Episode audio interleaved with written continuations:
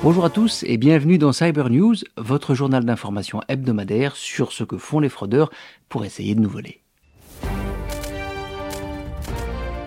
Au niveau phishing, on voit toujours les emails et surtout les SMS de Fluvius, et donc des transporteurs d'énergie disant qu'on a le droit à une prime, soyez prudents.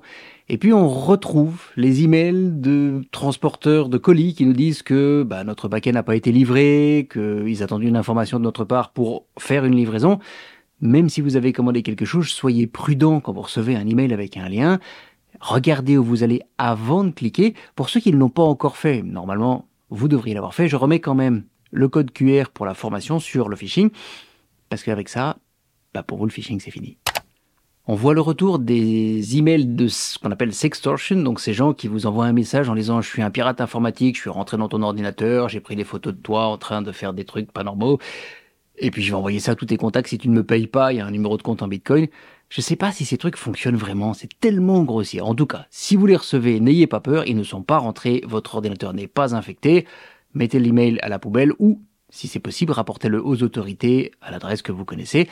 Bah, ça permet de savoir un petit peu ce que la population reçoit comme message de phishing. Et je finirai par cette histoire qui m'a été racontée il y a quelques jours d'une personne qui s'est fait pirater son compte Gmail. Il a simplement reçu un email avec un lien menant vers le Gmail et puis il n'a pas fait attention que c'était pas un mail légitime, donc il a partagé ses codes avec les fraudeurs. Mais une fois à l'intérieur, ils sont allés lire tous ces mails pour trouver un de sa banque, parce que cette personne avait un crédit à sa banque, et ils ont envoyé un faux email de la banque sur le sujet, disant qu'il y avait un arriéré de paiement important, demandant de payer tout de suite sous peine de sanction. Et cette personne a payé une grosse somme d'argent, pensant payer à sa banque, évidemment à payer aux fraudeurs.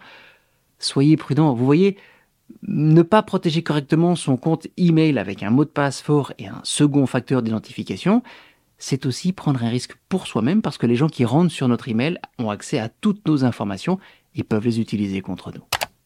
Voilà, c'est tout pour cette semaine. Soyez prudents en ligne et je vous dis à très bientôt dans un prochain Cyber News.